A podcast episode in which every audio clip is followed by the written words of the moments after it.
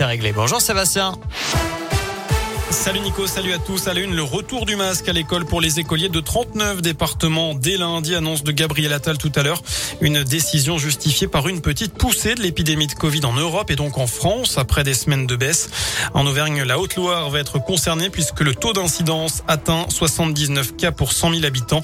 Le Puy-de-Dôme, l'Allier et le Cantal sont en revanche en dessous du seuil d'alerte. On vous parlait hier des premiers flocons tombés dans le Puy-de-Dôme. La neige a fait son retour cette nuit sur les hauteurs en Haute-Loire avec ce léger manteau blanc qui recouvre notamment les états, les estables et puis le massif du Mézinc, même si ça a déjà un peu fondu avec des routes qui restent praticables. Il est soupçonné d'avoir volé des dizaines de colis Amazon sur une plateforme logistique de Cournon dans le Puy-de-Dôme avant de les revendre. Un homme de 34 ans a été interpellé et placé en garde à vue. C'est ce que dit la montagne. Son petit manège durait depuis janvier 2018.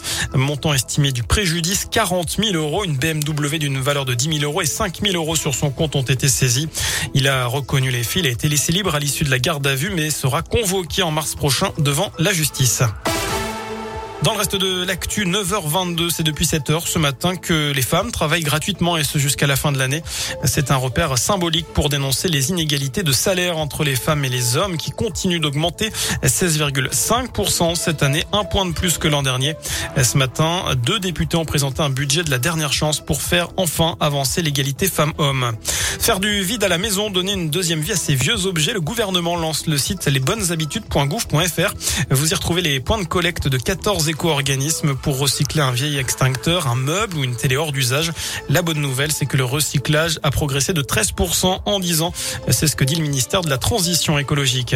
On passe au sport en foot. Un mot du tirage au sort du septième tour de la Coupe de France. Les clubs auvergnats sont fixés. Le Puy, équipe de National 2, se déplacera à Cannes, club de National 3. Montluçon recevra Bergerac. Moulin s'en sort plutôt bien et jouera sur la pelouse du CS Neuvillois, formation qui évolue en Régional 2. Vichy aura fort à faire à domicile contre Andrézieux Et puis Blavosi a tiré le gros lot. Les altiligériens vont affronter Rodez. Quatre divisions séparent les deux clubs. Les rencontres auront lieu les 13 et 14 novembre. Les fans de rugby à 7 et de rugby féminin sont servis en ce moment chez nous. Je rappelle qu'un tournoi international a lieu vendredi à Romagna et samedi à Issoire. L'équipe de France s'entraîne par exemple en ce moment à Rion alors que les joueuses espagnoles sont au martre de verre. Enfin, il est considéré comme le plus prestigieux des prix littéraires. Le prix Goncourt a été attribué tout à l'heure à l'écrivain sénégalais Mohamed Mbougassar et ce pour la plus célèbre mémoire des hommes. Âgé de 31 ans, il est le premier écrivain d'Afrique subsaharienne à être consacré. Et puis dans le même temps, vous noterez que le prix Renaudot a été décerné à la belge Amélie Nothomb pour son 30e roman.